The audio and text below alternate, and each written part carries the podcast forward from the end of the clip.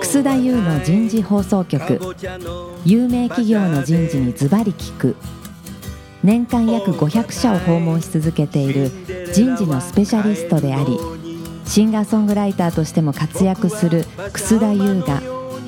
有名企業の人事を招いて企業が抱える課題や実際の事例を紹介しながら解決策を模索していきます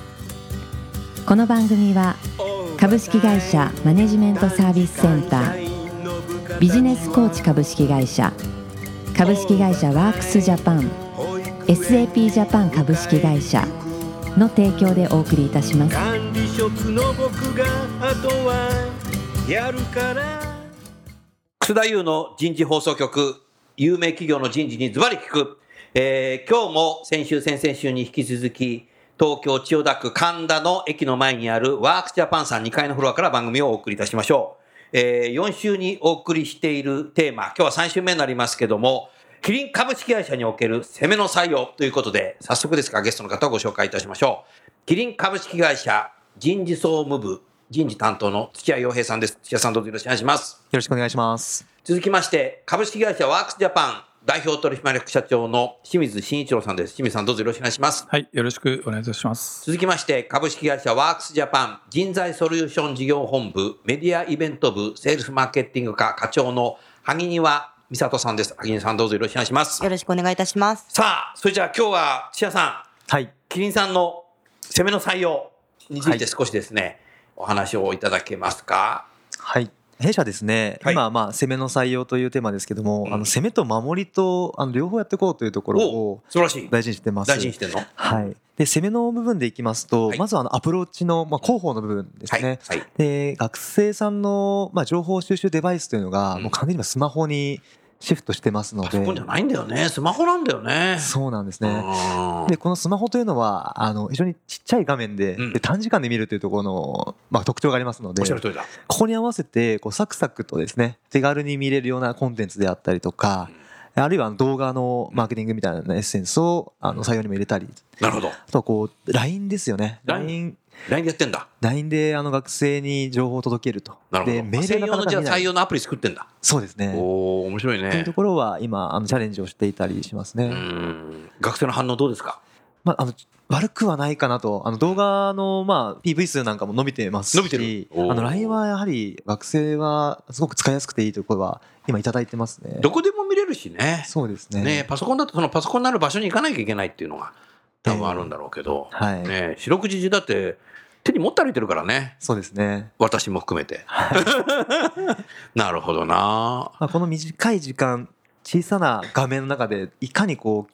愛着とか共感、まあ、おーこういったものを醸成できるかっていうところが一つあのアプローチのテーマになってくるかなというふうには考えてますね。うん。でもそここだわっていくのって結構時間かけて考えないと。そうですね難しいけどもなかなかもう本当にマーケティングの世界かなというマーケティングの世界だよね。えねえ。うん。テレビのコマーシャル作るのと一緒だね、それ。えもう一緒でか一緒かもしれないですね。ねえ。はいそんな感じですよね。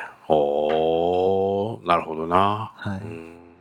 まあ、今度はですね学生の選抜というか評価はいっていうところもですね、あの去年ぐらいからいろいろと、まあ、試行錯誤している中でですね、うん今までコンピテンシー面接うん。あのいわゆる過去の行動から、うんまあ、成果につながる、うんあの質っていうのを見極めるということをやってたんですけども、うんあのどうしてもここだけをやっていくとですね、うん過去のこう掘り下げだけに終わってしまうと終わっちゃうね。いうところで、うん大学のですねうん履修履歴を活用したりであったりとか、おーあるいはこうあるこう困難なケースっていうんですかね状況面接みたいなものをあの入れたりと入れてる人いるの。いうところで、はい、いおーろいろチャレンジを去年はして学み生まもした鍛えられるな。そうですね学生さんの、あまあ、内定者にですうんねヒアリングをすると、まあ、どこが一番こう自分の、まあ、印象に残ったかとうん。大体そのめ状況面接がおー良かったと。よかった。はいうん、自分も気づきが多くて良かったですという声はいただきますね。うん。なるほどな。まあ、ありきたりじゃないもんね、そこのとこはね。そうですね、うん。そういう刺激に受けること自体、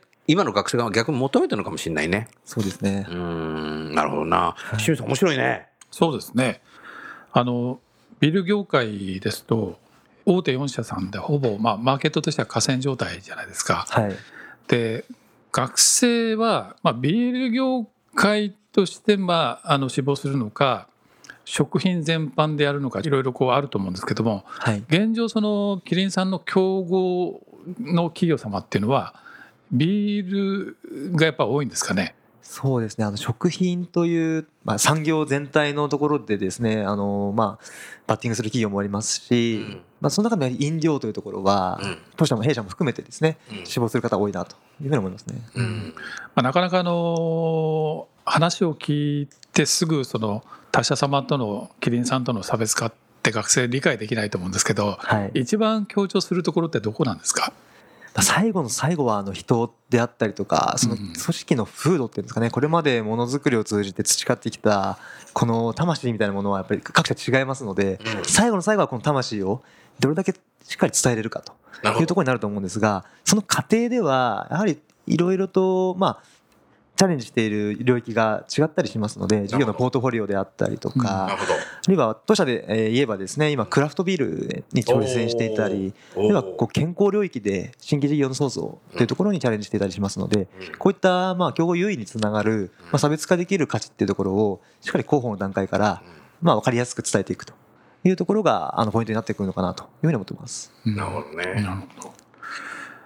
萩野さあのん何か質問ありますかまあ、学生さんってやはりあの入社先を決めるときに、まあ、一緒に働きたい人がいると思ったか、はいい、なかったかっていうそこのところを人で決めましたとはいおっしゃることが多いんですけど、はいやっぱ人で差別化を図るっていうのがむしろ事業で差別化を図るよりも、うんまあ、結構難しいのかなって思うんですけど、はいまあ社員の方にこういうふうに言ってねとか、うん何かこう出てきてくれる社員とかにこう指示をするっていうことってあるんですかセミナーやまあ広報のタイミングでご協力いただく社員には特に何もオーダーしてないんですよあねし。てないんだはい、なるほどもうありのままご自身のおーまあ良さを伝えてくれと素晴らしいないうことをあのお伝えしてますので、うんあんまりあの、まあ、金太郎飴に見えないと言いますか、うん同じような社員がいっぱいというよりはやっぱりそれぞれの個性でうん今やってる仕事を熱く語ってくれということをあのお伝えしてますうね。んまさにダイバーシティだよそれのが、はいうんなるほどな素晴らしいねいろんな優秀な多様な人材が多いから誰が何喋ってもあの人と仕事したいってなるんだろうなというふうに信じてやってますけどね。僕は土屋さんと仕事したくなっちゃった。 なるほど。えー、面白いなあーそうですか。キリンさんにとってその優秀な学生ってどういう学生ですかはい、あのいろんなまあ定義があるんですけども、はいやはりですね、まあ、経営を担える人材と、将来経営を担える人材。はい、おーというふうにあの今置いてですねおでじゃあ経営って何かというとやはそうだよりこううん事業、うんまあ、事業に必要なですねいろんな資産をうん使っていく、ーうんあるいはまあ社会につながっていくと、うんいろんなところにですねこうプラグインしながらなるあほどの新しい価値を作っていく人材とうんビジネスリーダーだね。そうですねおーですのであの一つのこう環境に閉じないうんさまざまなこう環境に自ら飛び込んでですね、うんで自分が起点となりながらこうオーナーシップを発揮して周囲を巻き込んでいける人材となるほいうどふ。うに私たちは定義をして、まあ、それに合わせたこう選考であったりとか、うんまあ、インプットの機会、まあ、アプローチの機会というのを作ってますね。うんキリンさんも近年ね海外はい結構やってるじゃないですか、はい今の学生どうですか海外に将来行きたいっていう学生が多いのそれとも行きたくないっていう学生が多いのあえっと、グローバル志向の学生増えてきて、おグローバル志向の学生が増えてきたはい、これはキリンだけかなすごいねそうなんだただですね、うんあの社内に入るとですうね、んあの意外と海外のうんで仕事するってこう若手から仕事するっていう局面はですねそんなに多くないなるほどいうところなので、ここはあのミスマッチないようにですね、うんやはり海外というところでは、私たちはあのどちらかというと専門性を持って、はい、強みを持ってうんいく社員が多いので、うんしっかりそこを育ててから行ってくれとおっしゃる通りだねいうところをあのしっかり伝えるようにしてう、ーん将来羽ばたくんだぞっていうことでねそうですねう。ーん国内も市場もあるからね大きなええそれやらないといけないんでね、はいなるほどね確かにそうだね最近どうですかグローバル志向の学生増えてんの清水さんだまたなんか留学志向が増えてきては増えてきてんのというのは聞おいいいてますいねい傾向だねただい一方であの総合商社さんとか聞くと、うんまあ、内定した後にやっぱり海外勤務はやりませんっていう総合商社で海外勤務行きたくないそういう学生もちらほらいるって話は聞きましたねそうなんだ、はいそれはちょっとまた問題だねううん、それは、それはまずいな、それは。総合消費者でね。まあ、一方であのん金融機関さんが、うまあ、総合省がいまだに転勤とか、まあ、グローバルもありますけども、うん転勤したくない方のために特定総合職等々のですね、うんえー転勤を伴わない職種ってのは随分増えてきてますんで、うんやっぱああいうところとこう併願する学生さんが、まあ、どうしてもこの転勤は嫌だとかグローバルは嫌だとかっていう思考に陥りがちなんじゃないかなと思いますけどね。なるほどね。うんだからこれもやっぱり二極化してんじゃないかと思います。二極化してる、はい。なるほどね土屋さんその先ほどのね経営を担える人材を作ろうとはいビジネスリーダーという言い方も僕しちゃったけども、はいそういう学生をやっぱりエントリーしてもらって、はい見抜いていくにはやっぱりインターンシップ重要だと思うけど、はいインターンシップって何5日間つってたっけ5日間と3日間3日間もあんの2つを用意してますね、どんなことやってんのと今あの事務営業系と、うんまあ、技術系と2職種で、おえーやってまして、はい計4コースですね4コースやってるで事務系の方においてはですね、まあ、マーケティングコースとマーケティングコースうわもうキリンのマーケティングコースでちょっと僕も受けたい なそうなんだ面白そうだね、これあの3日間なんですけどそもうするとマーケティング部門の人が出てきてそうですねでおー特徴的なのその人とが働きたいってなっちゃうなみんな、そうですねそこ狙ってます狙ってんの、うんまあ、特徴的なのがマーケティングと言いながらうん実はにその中で2つのコースを用意してまして、はい一1つが商品開発戦といわゆる上流の商品開発、うわ上流の、まあ、コンセプト開発をするワクワクするもうメーカーで商品開発っていうのはね一番ワクワクするよね、はい、でもう一つがですね、まうあ、ん去年これ新しく、まあ、新規導入したんですけども、うんあの営業セールスプロモーション編と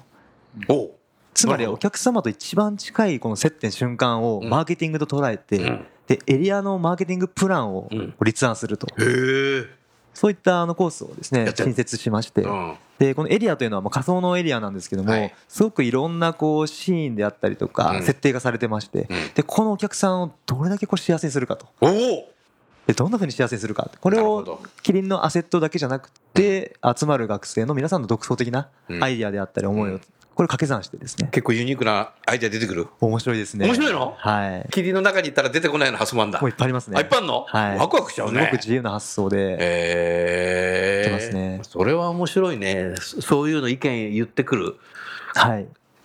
ね、自由形に言える学生が集まってくるってのは素晴らしいね、それね。そうですねまああのあー本当に本当に社員になった気持ちでですねおおもう自由にやってくれとう。うん。いうふうにあのお伝えをしてますのうでーん。で根幹にやっぱ自己成長っていうところをテーマにうんあの今回インターンシップも作っておりましてなるほど。実はもうテーマ自体にうんあの本物の成長が残る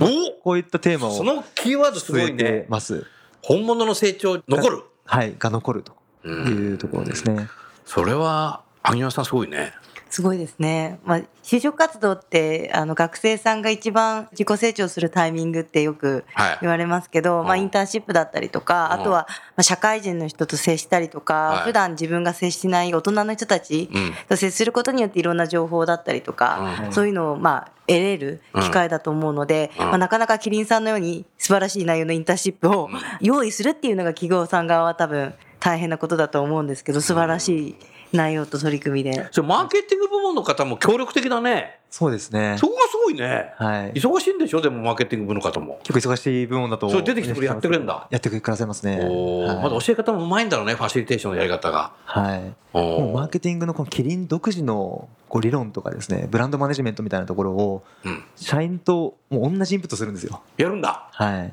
へーなのでもうあの本気学生がも真剣だよね。真剣ですね。社員の本気もしっかり伝わるといいなと。学校の授業以上に真剣にやっちゃっ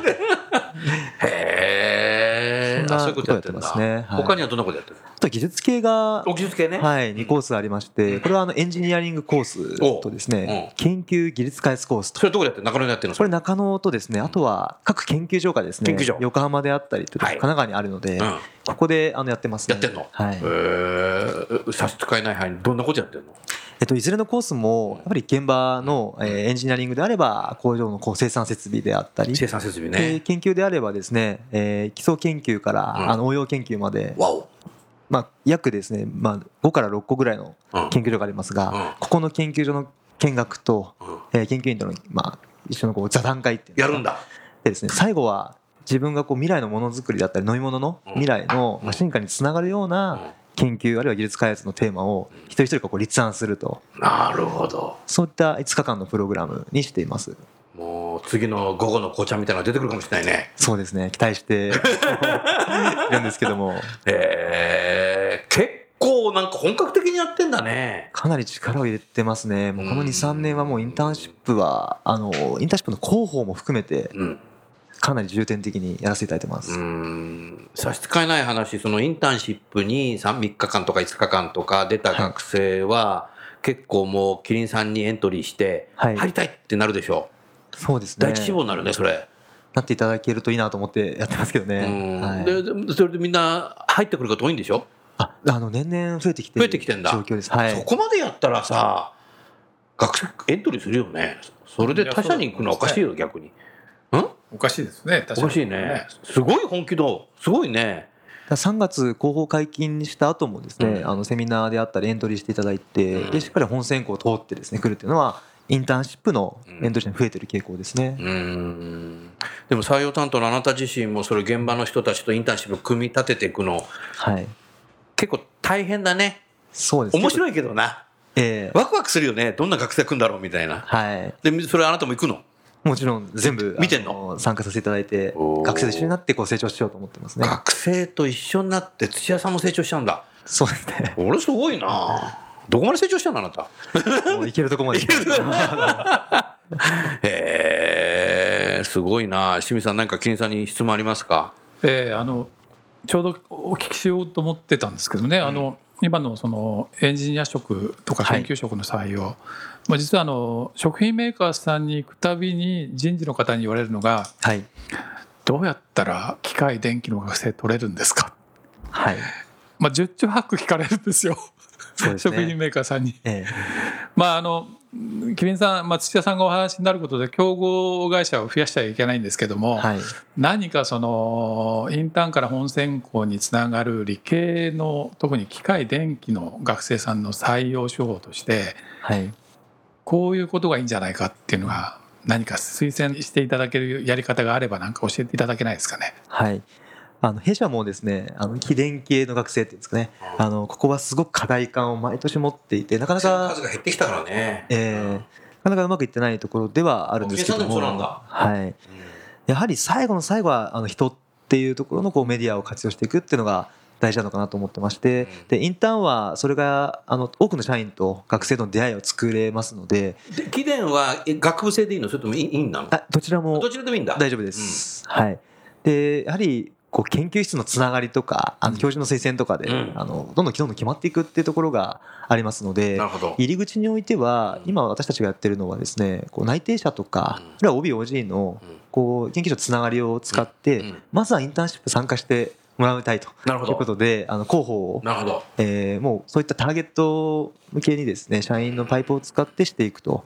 でここからあのインターンシップに参加いただいた際にはですね食品のこう記念系の、うんえーエンジニアとしての仕事ってなかなかこうイメージがつきにくいので確かにこう徹底的に一緒に考えながらおーイメージ膨らませていただいておーでその後にようやくこう社員のですね活躍のフィールドうんであったり自分自身がどう変わってものづくりの未来を変えていくかなるほどあのここを体感していただくっていうことでかなり入念にあの人を使いながらですね、もう入り口からずっとやってますね。やってんだはい、お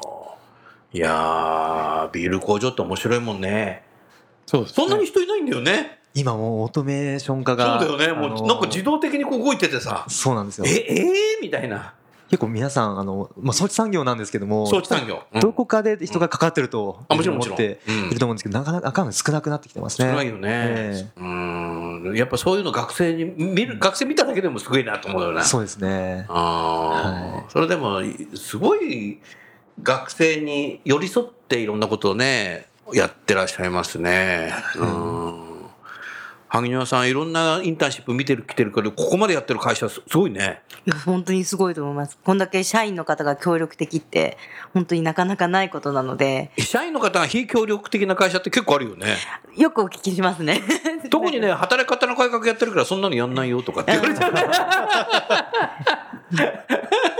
それは僕の仕事じゃないからそんなの人はい事の仕事でしょとかっつって言われちゃう現場から言われちゃいましたとかっていうとこも結構あったりするんだけどえーすごいね素晴らしいねまあ、こう企業の中でもキリンのあの未来を作るというところで求める人材ってかなり今多様になってきてるんですよね。でこれって部門があのごとにあの課題を持ってますのでで採用っていうのは非常に大切だという認識が揃ってるからこそできるんじゃないかなというふうに思ってます。キリンさんはあの創業者がさ、はいなんか残してるのがさ中野の本社のさ壁の一番右に書いてあるじゃないはい、 100年後に潰れるかもしれないみたいなまさに今 100? 何年今 ?100 年だ、ビールができたのは1907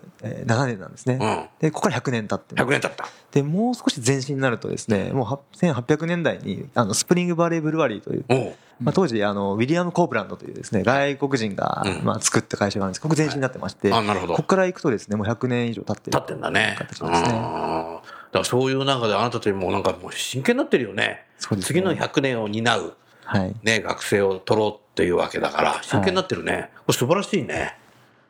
ねえ、うんちなみにあのキリンさんでは採用担当っていうのは大体何年ぐらいやるんですかあなた何年やったの私は2年半ちょ大っ体とそのぐらい多い経のったぐらいですね23年ぐらいで変わってますね、ああの入社以来人事なのあなたは私は入社後はですね工場と営業とで人事というか最初工場で何やってたの仕事工場は労務管理とあ工場のじゃあ勤労だねはいああどこにいたの滋賀工場をおおやってました4年程度出身が滋賀なの出身は東京あなんす東京で、はい滋賀初めて行ったわけだ、初めて行きましたうねんどうでした面白かっすごくあの自然がたくさんありましたてあ自然がたくあさんの琵琶湖の存在感には圧倒され続けましたねビール工場場でしょビール工場もう飲み放題なんだ はいあの飲み放 題飲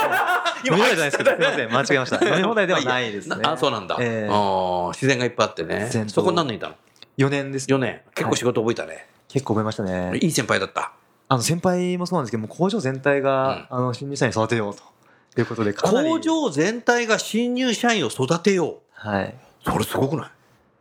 縦のこうリーダーだけじゃなくてですね横の、まあ、先輩斜めのこう部署の違う方、うんこう縦横斜めの形でうん非常にあの、まあ、面倒見ていただいたっていうそこは重要だよね、ええやっぱ初期配属の先輩とか周囲の人がどれだけいい人がいるかっていうんで今後の成長に影響するもんねそうですねだから学生がさっきね羽生さん言ってたけどどういう先輩とねうん、どういう人と働きたいかっておっしゃってたけどまさにそこがちゃんとできてるねすごいねでその後どこどこ移動になったのその後私中部圏今ね中部愛知県の愛知県営業名古屋ですで流通の小売企業さんあうんのスーパーマーケットさんとか、うんあるいはディスカウントストアさんとか、あそういうとこ営業してたんだはいやおっておましたねこれ3年やって3年やってた、はいうん全然違う仕事もう転職した感じでしたね社内転職だねはい社内副業みたいなそれいいね面白いね非常に良かったですキねリンならではだねそうやってパンって変えるっていうのは、はいあー外回りだもんねそうですね結構歩いたでしょまあ車がメインだったんであすけど車がメインなんだもうぎで逆に太っちゃったんじゃないの そうですねちょっとあの超えてですね超えてなるほど、はいえーでその後人事まず人事ですねあーはい結構そういうローテーションが多いんだね総合職であそうですねうんいろんなあの場所をまず若い頃は基礎期のところではですねいろんな場所で経験をして、うんまあ、そこからこう専門性を強化していったりとかあるいはこう経営に入っていくというところで、あの自分たちでこうキャリアを作っていくっていうところが、で次のまあ10年の間には海外も行くね君あなたは行きたいなと思ってあ行きたいんだ今あの自分も鍛えてますが、おーす素晴らしいね、うんこれすごいね面白いね、はいキリンで働くっていうのはねなるほどありがとうございましたあのー大学へのアプローチっていうのは何か一生懸命やってらっしゃるのここが実はあの課題感を持ってまして課題なのえーなかなかあの直接のアプローチはできてないやらなくても優秀な学生が来ちゃうんだいやそんなこともないんですけどもやっうんぱり今あの大学の数も多いですし、多いな750あるもんな、えーで大学の数に対して私たちのあの採用担当の人数っていうのがですねなかなかあの限界がありまして限界があるなかなかあの回ったりですね接点が作れないということで、うんまああの社員の活用っていうところは検討している状況ですね検討してんの、はいうんなるほどねあなたも学校行く時あるの大学大学に、まあ、セミナーで行くことはあるんですけどあもでセミナーだけで行くのねそうでもですねセミナーで人が集まらないって言ってたけどね、えーそれがあんまり行ってないんだそうですねなかなか行けてないのが現状ですおねー素晴らしいねそれとそういうなんていうのキャンパスリクルーターを一生懸命やってる学生も社員もあんまりいないんでしょはいおーよくすごいね超人気企業なんだねやっぱキリンっいえいてえすごいねあーなるほどでもあのインターンシップでもうあれだねだんだんターゲットの学生っていうのが見えてくるねそうですね、まああのいろんな思考を持った学生が集まるので、うん最初には多様性でいいと思っているんですけども、うんやはりこう経経営を担うとかあとはこうものづくりをこうワクワクしながら楽しむその上でこう巻き込んでいく、うんまあ、こういったところをやはりインターンシップでしっかりと、まあ、経験してうん成長してほしいなというふうに思ってますね。インターンシップを経験して入社してきた学生、社員、新入社員と、全くそれ経験しないで入ってきた人と、はい違うまあ、そんなに大きな違いはあのないと思ってます。あ、ないのじゃあやんなくて もいいね。あ、そういうことじゃないのか。キリンへの愛着であったりとか愛着。こう入った後のうんお仕事のイメージみたいなところは、うんあのインターンに参加した学生というのは、まあ、膨らんだ状態でうんあの来てる子が多いかなと、うん今新入社員の研修ってのは何日ぐらいやるの新入社員の研修弊社実はすごく長くてですね長いのもうあの言っていいのそれ。 4月に入社をしてからですね、うまあ、工場でものづくりのこう魂を体感をしてあ、それもやるの23か月ぐらいそんなにあんのでその後もあのまあ、営業研修とかいろいろありまして、うんあのもう7月とか ?7 9月月。ぐらいまで長い方はもう10月までですね長いですね。研修を10月ええいますね、ま長いあ方のっていうのは、それは何の居残りなのそうじゃなくて。配属されるセクションによってよって違うんだ。はいへえ。その間だって給料払ってるんでしょはい儲かってんだね、これ。 すごいな。あんたも、あんたもそうやって受けてきたの受けてきましたね半年以上しっかり入社してからもうそういうのやるんだ。はい、だからインターンシップもやるんだろうな。うんすごいね。それは。で、いろんなとこ行くっていうと、あれだね。どこに席置いてるの入社した新入社員は。本社にいるの。最初はまあ本社で研修もしますけども、その後は工場に一旦席を置きまして、せみんな工場に席を置くんだ。はいでそこど、どこに住んでるのって言ったら。で工場の近くですね工場の近く住んでんの。住んでますで全国9工場ビールの工場があるのであるよねまずここであのしっかりものづくり体感すると現場を体験するんだ。ここがキャリアのスタートですねこれはもうキリン伝統なの。もう全伝統貸でしす切ってんだ。はいすごいねで。その後で適正ビール社以外はビール社以外もまず一旦ビール工場なんですよあ、ビール以外もみんなそうなのメルシャンもそうなのビール社もメルシャンもビールはいその時点ではまだ決まってないんですうんあ、決まってないのはいうん、飲料もそうなんだ。飲料もそうですねで工場研修で出て、まあ、適材適所であとは本人の志望とかですね希望を聞いて踏まえて配属地は決まっていくとへえ、そうすると本当に配属するのは遅い人は10月。そうですねあの営業の現場ですと営業の研修もしっかり受けた上で、うんまあ、10月ぐらいから実務に入っていくと半年ぐらい。やってますそれ、すごくないもうすごい丁寧で。でもなんかこう中にはうんもっと早くこう配属されたいっていうこうやる気満々なはい若手の方ももしかしたらいらっしゃるのかなと思うんですけどいいるのはあのいますねいいるのはいますね。いるよね。まあ、早く現ワク場ワ出クしてるよてね。やりたいとうん方もいますし、うんはい、あー育成重視なんだね。すごいね。伝統的なんだ。そうですねここ数年もずっとやってんまのすはいおお、清水さんすごいね。そうですね、まあ、そのあたりのが、まあ、キリンさんらしさっていう部分で、まあ、入ってからの研修もこうなんだよっていう部分が学生に今伝わっていくとこう選択肢の一つにやっぱ上がってきますよね。ですねなるほどね。はやっぱりそこの工場だとか営業だとかの人たちと一体感持てるよね。持てますねねえ人脈もできるよねそれだけいっぱいいるとね。何かあったら聞ける関係性であったりとか、ああやはりあのものづくりをこうんう体感するとですね、やっうんぱり商品への愛着ってすごく高まるんですよね、うんこれがこう原動力にこう仕事するようになってきたりとか、うん辛い時にこうと立ちとど踏みとどまる、うんこういったね熱意モチベーションにあの変わってくるというところはあるかなと思いますね。やっぱりメーカーってやっぱ作る人と売る人とどうしてもさちょっと違う意見持っちゃう時あるけども、はい両方知るって僕重要だと思ったはい、あなた作る人私売る人みたいなさ分かれちゃうじゃないはいそれが両方知ってくっていうのはやっぱ重要だなっていうふうに思ったな当たり前かもしれないけどねえーあーそれをやっぱりもう新入社員の時から両方両方行くんだみたいなはいそれ重要だねはい、あーそうすると理系の貴殿の方は営業はやんないんだよねもちろん、まあやらないあ、それはやんないよねそれはもう、はそれ専門職だもんね、はい専門でやっていくわけだもんね、はい、あー現場も大変だねそうですね工場の現場のけ方はそ工毎場の年現場の方もまた新入社員来んのみたいな、毎年ですね新入社員にやってもらうことって決めてんだも決めてまんすね研修とかえそれを丁寧に教えてくれるんだえ教えてくださいじゃあもうずっとやってるからもうプログラムできてんだねそうですねへえなんか現場の方最近の新入社員の傾向とかなんかエピソードありますかこんなこと言ってるとかあんまりないですかあーお酒を飲む量が減ったと。あお酒を飲む量は減ったっていうんだね、はい。先輩たちは結構飲むんだ先輩方好きな方もやっぱりビール工場ですと多くてですね。本当だよ本当ねに若い人の。占いでなんか飲んじゃってんだよ ねなるほどへえありょ量が減った量が減ったってなりますうね。んあとはやっぱデジタルネイティブっていうんですかおね。おやっぱデジタルをこう使う力といいますか、こう詳しさとかリテラシー、うんここと対してはですね、やっぱ現場の人はすごくギャップを感じるみたいで。ギャップは感じるのねはい。我々なんかアナログリリテラシーだからねなるほどね、はいそういうことですか清水さん最後にもう一度何か質問ありますかも一つそうですね、ぐらいあの先ほど大学へのアプローチがまだまだ課題だというお話あったんですが、はい。まあ、インターンシップのカリキュラムとか中身をお聞きすると非常にこうあまあある意味大学が好むインターンシップっていうんですかね、ははいい。えーカリキュラムがしっかりしていて、えー多分評価のフィードバック等もあるんですよね。はい。であればですね例えばなんかインターンシップのメイキング映像かなんかをはい。大学にお送りして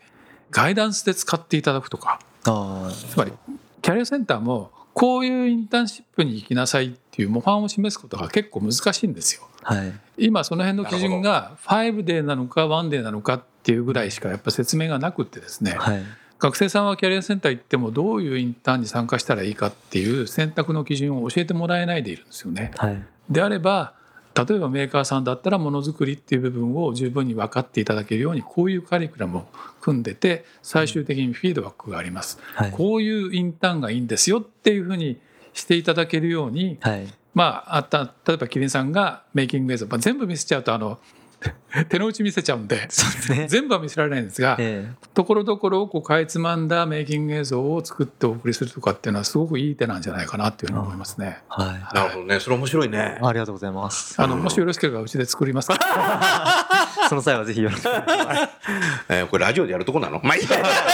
いやいいと思いますそういうこともワークジャパンはややってるんだやってますね。おそれ素晴らしいねリスナーの方もぜひねご興味があればワークジャパンさんに少しねアクセスしていただければいいかなと思いますそれでは、えー時間になりましたので終わりましょう、えー来週は最終回になりますけども OBOG のマッチングをですねえーあの HR テクノロジーで解決できるという新しいアプリケーションがワークスジャパンさんで発売になりましたので、その辺についてですね、お話を聞きたいなという、そんなわけ思いますので、楽しみにしておいていただきたいと思います。最後にゲストの方をご紹介して番組を終わりましょう。キリンの土屋さん、ワークスジャパンの清水さん、ハニマさん、ありがとうございました。ありがとうございました。